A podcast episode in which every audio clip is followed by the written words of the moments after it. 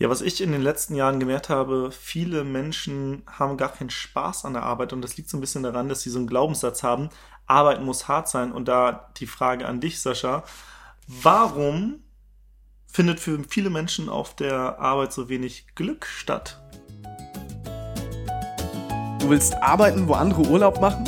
Du willst freier und selbstbestimmter sein? Du willst dein eigener Chef sein und hättest gerne mehr Zeit für deine Leidenschaft? Beim Digital Nomaden Podcast sprechen wir mit Menschen, die genau das bereits erreicht haben oder auf dem Weg dorthin sind. Lerne von Experten, wie du dir ein ortsunabhängiges Einkommen sicherst. Egal ob aus deinem Wohnzimmer in Hamburg, dem Coworking Space in Berlin, dem Kaffee in Prag oder deiner Hängematte auf Bali. Viel Spaß beim Digitale Nomaden Podcast weil die Welt unser Zuhause ist. Wow, ich, ich spüre zuallererst einen Wortwitz, aber den müssen wir erst später auflösen. Äh, ja, warum findet für so wenig Menschen auf der Arbeit Glück statt? Ich glaube, das liegt primär daran, dass wir uns zu einer Zeit im Leben entscheiden müssen für die Arbeit, in der wir uns nicht so viel Gedanken darüber machen, was Arbeit eigentlich für uns bedeutet. Denn in dem Fall wird uns ja in der Schule beigebracht, Arbeit soll vor allem für unser Auskommen sorgen, ja, so dass wir, wir sollen sicher Einkommen, Ein- und Auskommen. Ah, okay. Ne? Also Ein- und Auskommen. Äh, und vor allem, das heißt, man ergreift irgendwie einen Job, von dem man denkt, so und so könnte das sein. Man hat ja auch so eine romantisierte Vorstellung, ne? Egal was du wirst, so, es ist immer total toll. Wenn du Arzt wirst, dann gehst du im weißen Kittel und Stethoskop durchs Krankenhaus und alle gucken dich an, wenn du Pilot wirst, so. Wir stellen uns also so vor, wie der Job sein könnte. Und eigentlich hat man nur Checklisten ab. Genau, und am Ende schiebst du 48 Stunden Schichten in der Klinik, bist total fertig und wirst auch noch so schlecht bezahlt wie vielleicht der Hausmeister, wenn du erstmal junger Assistenzarzt bist. Aber das verrät dir keiner. Das heißt, du machst dir viel zu wenig Gedanken und du hast natürlich auch immer so eine idealisierte Vorstellung, die nachher nicht mehr der Realität entspricht. Aber was machen wir? Wir lenken nicht gegen, weil wir oft stolz sind natürlich auch, dass wir den langen Weg gegangen sind. Ne, ich habe jetzt doch die Ausbildung gemacht und noch die Fortbildung und das noch studiert. Jetzt kann ich noch nicht aufhören. Und vielleicht wird es ja in 10, in 20 Jahren endlich mal besser, wenn ich erstmal den Posten habe. Aber das kommt oft nicht. Ja, eigentlich müsste es doch heißen, oder müsste man den Glaubenssatz haben, Arbeit darf Spaß machen, oder?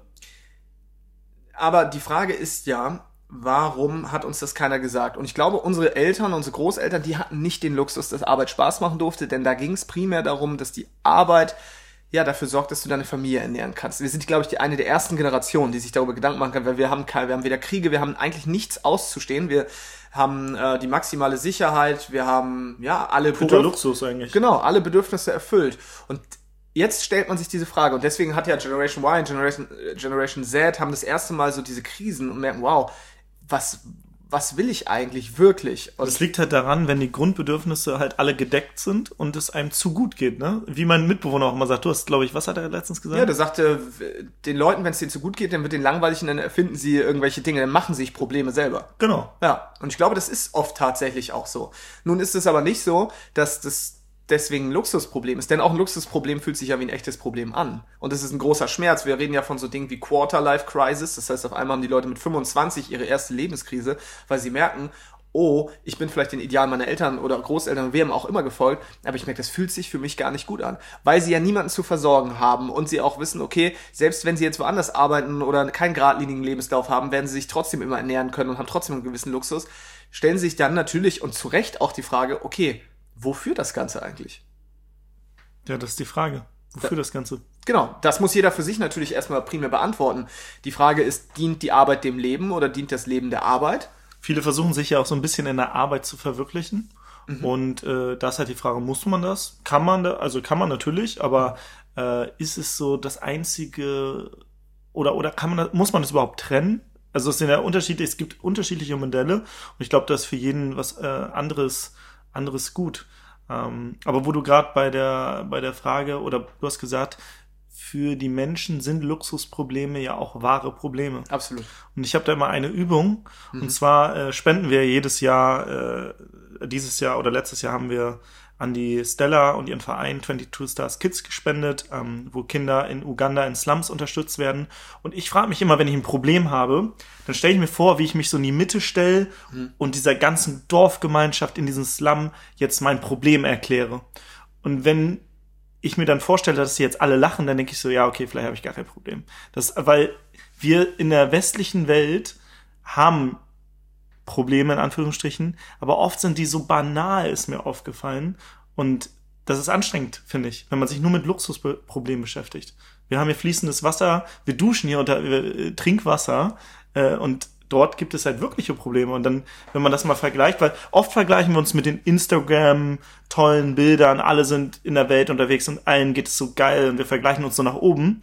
Aber da auch mal zu denken, okay, wenn ich jetzt ein, wenn ich ein Problem habe, mal kurz zu überlegen, ist es ein wirkliches Problem und dann vielleicht auch mal nach unten zu vergleichen, nicht nur nach oben, sondern sonst ist das ja ein Vergleich, der hinkt, wenn man sich immer nur äh, so oder so vergleicht. Was aber auch dazu führen kann, dass man sagt, nur wenn wir uns immer nach unten vergleichen, ähm, und sagen, okay, wir vergleichen uns immer mit den Menschen, deren Grundbedürfnisse nicht gedeckt sind, dann dürfen wir keine Probleme mehr haben. Und das ist auch nicht ganz korrekt, weil ich glaube, es ist auch wichtig, trotzdem zu sagen, hey, natürlich geht es uns hier gut und wir haben, wir leben in Sicherheit und wir haben sauberes Wasser und wir hungern nicht, was aber nicht bedeutet, dass wir deswegen problemlos sind. Du siehst ja, es sind trotzdem Probleme da. Und ja, es ist lächerlich im Vergleich dazu, aber trotzdem muss man dann überlegen, wie schaffen wir es denn, dass wir naja, dass diese Luxusprobleme im Grunde genommen gar nicht erst auftauchen. Ich glaube, es muss aber rechtzeitig ein Bewusstsein dafür geschaffen werden, dass bestimmte Dinge nicht selbstverständlich sind. Und ich glaube, das Hauptproblem ist dieses Selbstverständnis, was wir irgendwann bekommen haben. Klar, wir mussten für nichts kämpfen, ja. Wir haben nicht für Trinkwasser, für Frieden, für Sicherheit kämpfen müssen, sondern es war da. Es war auf einmal mit unserer Geburt schon hier. Das heißt, wir wissen gar nicht, wie es anders ist.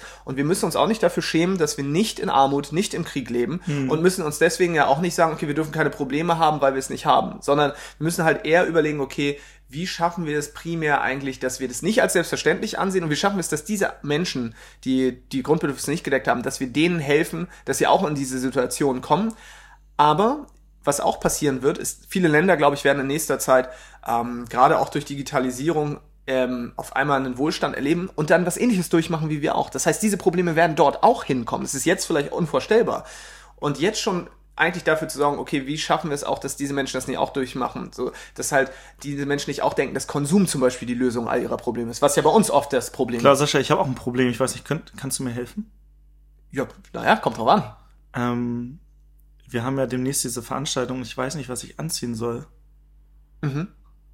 Ähm, soll ich da eher dieses blaue Oberteil oder dieses weiße anziehen? Ich, also, ich weiß nicht, das ist für mich jetzt schon wichtig. Das ja, das ist das Problem, was du da jetzt ja gerade hast, ein pures Luxusproblem und das kommt einem vielleicht auch sehr bekannt vor, ne? Dieses, äh, ja, was soll ich anziehen? Was soll, oder welchen Sportwagen soll ich denn jetzt kaufen? Mhm. Kaufe ich den Lamborghini oder den Porsche? Genau. Ja, das sind natürlich, das sind ganz ehrlich, das ist einfach da ist das Hauptproblem, dass die Menschen nicht mehr in der Lage sind, Entscheidungen zu treffen. Das ist eigentlich das Hauptproblem. Äh, und vor allem ja auch denken, dass da wieder das Konsum die Lösung ist. Ne? Weil auch das ist ja eine Art von Konsum, dass wir denken, wir definieren uns auch zum Beispiel über unsere Kleidung und ne, nicht über das, was wir tun, sondern über das, was wir kaufen. Und das ist eigentlich eines der schlimmsten Dinge, finde ich, die, die so passiert sind. Dass nur wenn du was hast, bist du was. Mhm. Ne? Und ähm, ja, das, das ist, glaube ich, ähm, eine ne Entwicklung, die aber glücklicherweise auch oft, also in unserer Szene zumindest habe ich das Gefühl, ein bisschen rückläufig ist, weil die Menschen erkennen, viele erkennen, okay, das hat mich nicht glücklich gemacht, weil sie immer mehr angehäuft haben, immer mehr Kram angehäuft haben und trotzdem nicht glücklicher sind. Ja, wie kommt das denn? Ja. Glück. Wir, da, wir können vielleicht die Einleitung gleich auflösen. Ähm, weil bei uns findet relativ viel Glück statt, ähm, gerade zumindest. Ähm, aber wir hatten ja ursprünglich die Frage oder, oder diesen Glaubenssatz, Arbeit muss hart sein. Und da will ich nochmal zurück. Ist es, also siehst du das genauso? Hast du da mal so gedacht? Denkst du immer noch so? Wie ist das bei dir? Die meiste Zeit meines Lebens dachte ich, Arbeit muss hart sein. Mhm. Ja, weil es mir auch erzählt worden ist von anderen Menschen, die haben gesagt, Arbeit muss hart sein, Sascha, du musst durchhalten, weil man kommt immer an den Punkt irgendwann bei der Arbeit, wo man sich fragt, sag mal, bin ich hier der Komische oder die anderen? Weil ich habe irgendwie das Gefühl, mir macht das keinen Spaß, das nervt mich, ich bin kaputt. Und andere Leute sagen dann, ja, das, da musst du durch, das ist halt so. Arbeit macht halt keinen Spaß, ne? Hier findet halt kein Glück statt. Wir sind hier halt auf, auf Arbeit und hier wird halt gehasselt. Okay, du hast jetzt so oft diesen Witz mit Glückstadt gemacht, dass ich es jetzt endlich auflöse. Wo wir uns hier eigentlich befinden, wir sind tatsächlich in Glückstadt. Und Glückstadt ist ein kleines Städtchen, in Schleswig-Holstein, also in unserem nördlichsten Bundesland, für alle, die in Geografie nicht aufgepasst haben, das ganz oben. Als nächstes kommt nur noch Dänemark dann als nächstes Land, also es ist kein Bundesland, sondern das ist das nächste Land im Norden. Ähm, wir sind hier quasi im Nordwesten so ein bisschen, ja, an der Elbe. Ne? Die wunderbare Elbe, die auch durch Hamburg fließt, die fließt hier auch lang. Und äh, gegenüber ist dein Heimatbundesland übrigens. Direkt über die Elbe ist nämlich Niedersachsen. Niedersachsen, genau. Ja, da wo die schönen Timos auf den Bäumen wachsen. Sagt man so, glaube ich. Sagt man ja. so, oder? Ist doch so ein old saying. Klar. Ja, absolut. Warum sind wir eigentlich hier? Warum sind wir in Glückstadt? Ja, weil wir äh, ganz gerne mal arbeiten, aber halt an schönen Orten und äh, klar, Bali und so weiter würde man jetzt denken bei digital nochmal an, mhm. aber oft muss man gar nicht so weit zu, äh, fahren, um an schönen Orten zu sein. Ähm, und wir haben hier ein Haus auf dem Land mit einem Bootsanleger, hier ist so ein kleiner Fluss, äh, einen riesengroßen Garten, wo wir auch Wikinger-Schach Schach gespielt haben und du hast mich ja das eine oder andere Mal abgezogen. Wichtigster Punkt in dieser Folge. Ja. Was habe ich dich? du hast gewonnen. Ah ja. Zumindest äh, mehr als ich. Und ähm, ja, wir sind hier, um mal so eine Auszeit zu nehmen und wir arbeiten hier, aber es fühlt sich irgendwie nicht wie Arbeit an, oder? Ja, weil es halt nicht, es tut nicht weh, es ist nicht anstrengend, es macht auch noch Spaß also im Grunde genommen all das, was nach klassischer Definition schon mal, das kann eigentlich keine Arbeit sein. Genau, deswegen hat der Witz in Glück statt, findet das Glück statt und wir sind halt hier und ähm, ja, arbeiten würde ich sagen eher so wie auf einer visionären Ebene oder auf einer strategischen Ebene so ein bisschen größer, dass wir uns mal rausnehmen aus dem Business, aber nicht nur aus dem Business, sondern auch aus unserem gewohnten Umfeld, wo wir wohnen, wo wir leben und so weiter, sondern wirklich mal komplett raus, ablenkungsfrei. Hier ist ähm, ja, kaum was, was uns ablenken kann, würde ich sagen. Äh, ich weiß gar nicht, wir haben uns das Glückstadt nicht äh, bis ins letzte Detail angeschaut, aber ich glaube, hier ist nicht viel. Wir sind immerhin bis zum Supermarkt mal gelaufen. Wir sind einmal einkaufen, nee, ein paar Mal einkaufen gewesen, aber ansonsten äh, haben wir hier nicht nicht viel gemacht, waren hier nicht irgendwie im Kino oder was weiß ich. Was Na gut, wir, das Ding ist, wir kommen ja nun auch aus einer Stadt, die alle Möglichkeiten bietet. Das heißt, der bewusste Entzug von Reizen und Ablenkung ist halt auch eine Hilfe, um genau an solchen Tätigkeiten zu arbeiten. Aber um das vielleicht ein bisschen greifbarer machen, zu machen für die Hörer, weil du gesagt hast, wir arbeiten an visionären Tätigkeiten, kann ich mir, wie kann ich mir das eigentlich so vorstellen? Stelle ich mir jetzt vor, die beiden stehen jetzt mit so einer, wie so ein wie so zwei verrückte Professoren an einer Tafel und malen da Sachen drauf? Oder was bedeutet für dich visionäre Tätigkeiten, an visionären Tätigkeiten zu arbeiten. Weil normalerweise würde ich denken, okay, deine Aufgabe besteht darin, du machst bestimmt irgendwie Podcasts und äh, planst die und dann hast du ja hier diese Reisen, die du veranstaltest mit mir. So, das ist ja oft viele Fragen, was macht ihr denn so den ganzen Tag? Und jetzt sagst du visionäre Tätigkeiten, was ist das? Spaß und Freiheit haben. Äh, also nee, wir haben hier, wir haben tatsächlich uns einen Block Papier gekauft, haben Stift genommen und haben eine riesengroße Mindmap gemalt und ähm, ja, einfach mal große Projekte in kleine Unterprojekte aufgeteilt, überlegt, wie können wir noch mehr Menschen erreichen, noch mehr Menschen helfen, ein freies, selbstbestimmtes Leben zu haben und auch vor allem Spaß in ihr Leben zu bekommen, in ihren Alltag, in ihren, in, auch in ihren Job. Und ähm, genau, da haben wir einige Ideen und da wird auch Ende des Jahres mal wieder was Großes kommen. Ja. Ähm, da werdet ihr bestimmt noch einiges erfahren. Aber genau, das ist das, was wir gerade tun. Und ähm, warum machen wir das auf dem Land? Ich habe tatsächlich, ich bringe da ein Zitat, was ich glaube ich schon öfters hier im Podcast gebracht habe. Und ich zwar, langsam macht schnell glücklich. Und das ist dieser bewusste Entzug ähm, oder ich sag mal, in einer Großstadt geht's schnell her und hektisch und so weiter. Und da einfach mal aufs Land zu gehen, wo alles ein bisschen langsamer abläuft, ähm, wo alles nicht sofort verfügbar ist, ähm, das ist manchmal ganz gut. Also wirklich sich zu entziehen und dann in eine Region zu gehen, wo es eher ein bisschen langsam ist und ähm, ja, langsam macht schnell Glück statt. Ja, genau so war das Zitat. Ähm, was spannend ist, ich habe dann irgendwann auch mal drüber nachgedacht, wo schreiben eigentlich erfolgreiche Autoren ihre Bücher? Wo schreiben erfolgreiche Musiker ihre Texte? Und all diejenigen, die machen das auch. Das heißt, so ein bisschen, für mich ist dieses selbstständigen Dasein und Unternehmertum auch so ein bisschen Künstler sein, oder? Weil Kreativität ist ja schon was Wichtiges und Kreativität entspringt ja meist nicht, wenn wir uns dazu zwingen. Das heißt zum Beispiel nicht vom PC. Also immer dann, wenn ich sage, ich will jetzt kreativ sein, ich will jetzt und mir leuchtet der Monitor entgegen und, und dann klappt es nicht. Aber wenn ich jetzt hier spazieren gehe manchmal oder jetzt, äh, keine Ahnung, hier einfach in die endlose Weite schaue, dann kommen manchmal diese Ideen. Aber warum ist das dann Arbeit? Weil eigentlich könnte ich jetzt ja auch sagen, na gut, ist ja alles schön und gut, Timo. Wir gehen jetzt hier irgendwie spazieren und jetzt ist hier spielen Wikinger Schach und aber so operativ haben wir jetzt hier, hier nicht viel gemacht. Also wir haben nicht hart gearbeitet, ne? nach klassischem Sinne, körperlich nicht hart gearbeitet. Das ist in unserem Job sowieso Obwohl, schwierig. beim Gassi mit deinem Hund, das ist manchmal schon körperlich Das ist körperliche Arbeit, vor allem, weil er hier sehr viel zieht, weil hier viele Tiere sind, die er interessant findet. Das heißt, mein rechter Arm, Bizeps ist wahrscheinlich schon gewachsen. Ja, hier sind äh, so kleine Hoppelhäschen im Garten und ja. äh, da muss man schon auf jeden Fall ordentlich gegenwirken und äh, das ist wie so ein Krafttraining.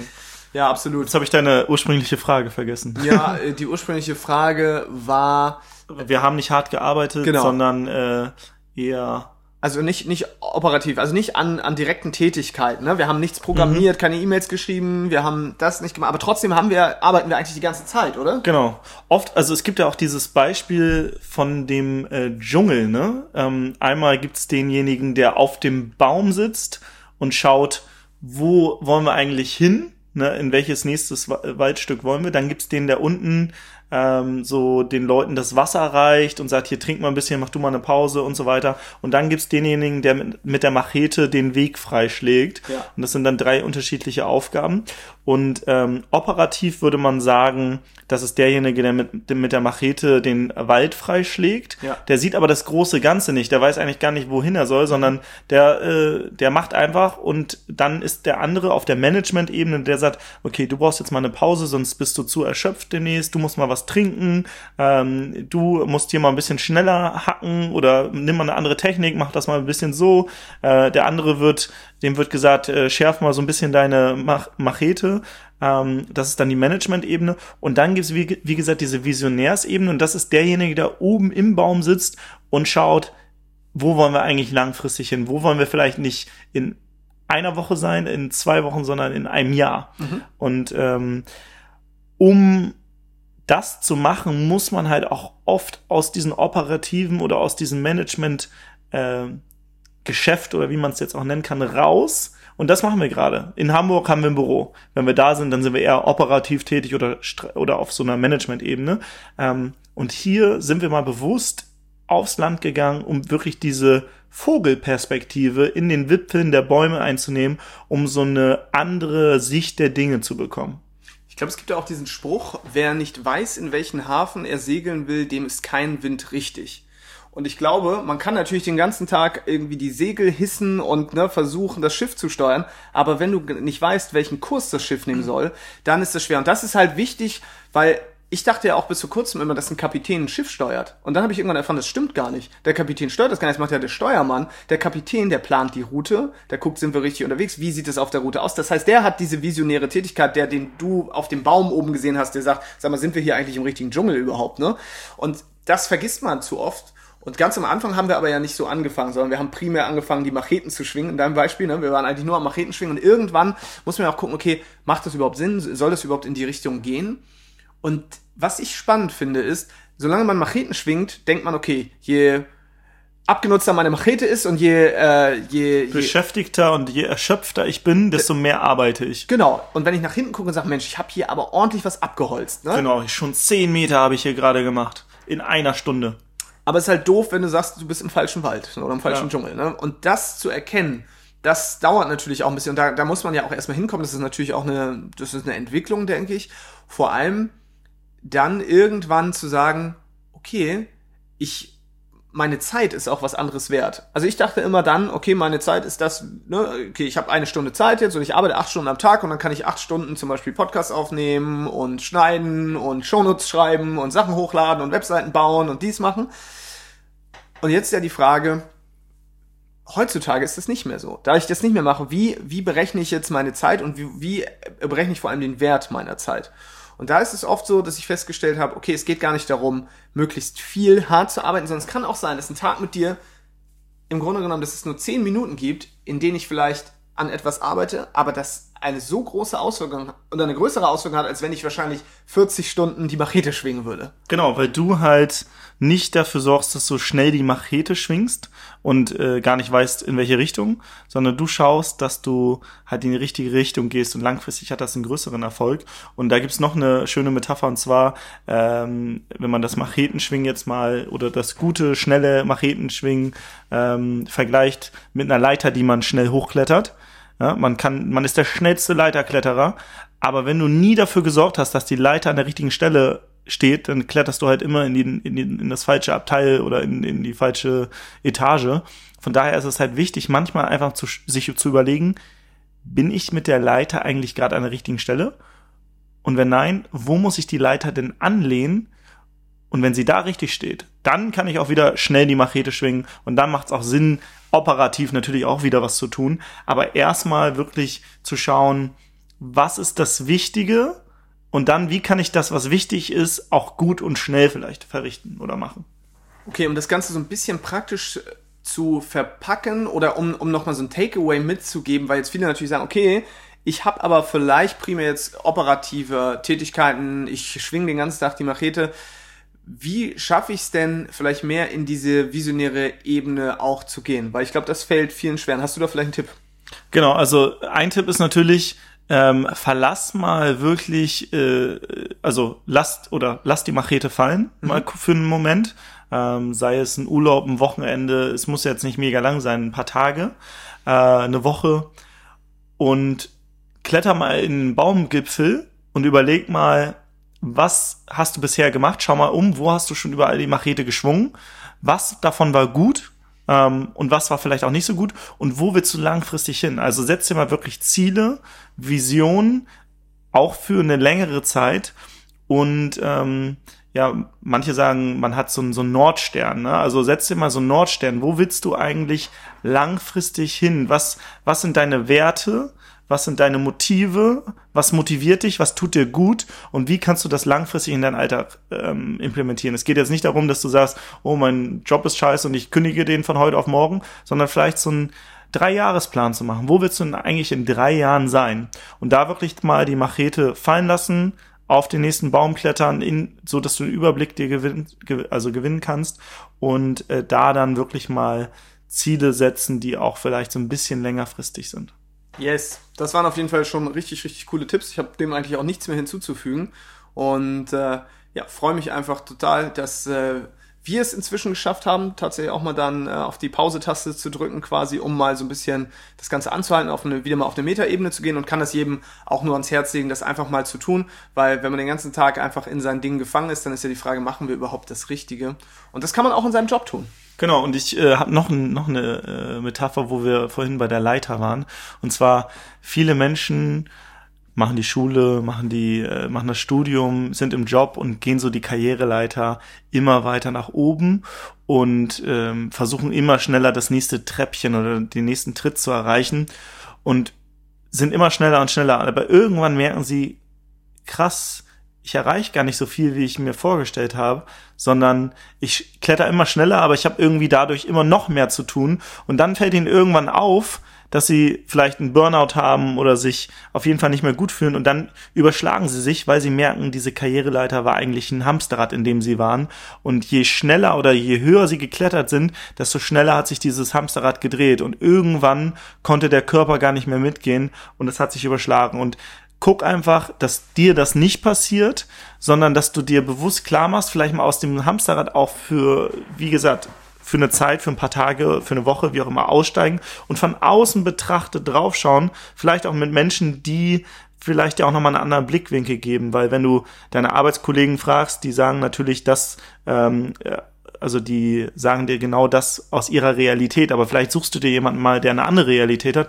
Und ähm, genau, wenn du bei so einer Auszeit mal Unterstützung brauchst, dann passt vielleicht auch die Klassenfahrt. Deswegen, ähm, wir haben schon öfters jetzt davon erzählt, wenn du mehr Infos haben willst, das ist eine Reise mit 20, 30 Gleichgesinnten auf einer Nordseeinsel, wo man auch mal die Macheten fallen lässt wo man dann in so eine höhere Perspektive geht und mal von außen raufschaut und dann sich auch mit anderen austauscht. Von daher, wenn du Lust darauf hast, die nächste findet jetzt schon bald statt, ähm, in wenigen Tagen. Von daher äh, www.digitalenomadenpodcast.de slash Klassenfahrt einfach mal auschecken oder an den Link auf den Shownotes klicken und vielleicht triffst du da auch den an, ein oder anderen, der auch die Machete geschwungen hat und äh, jetzt auch mal so einen Blick von außen braucht und da kannst du vielleicht auch sogar dann helfen.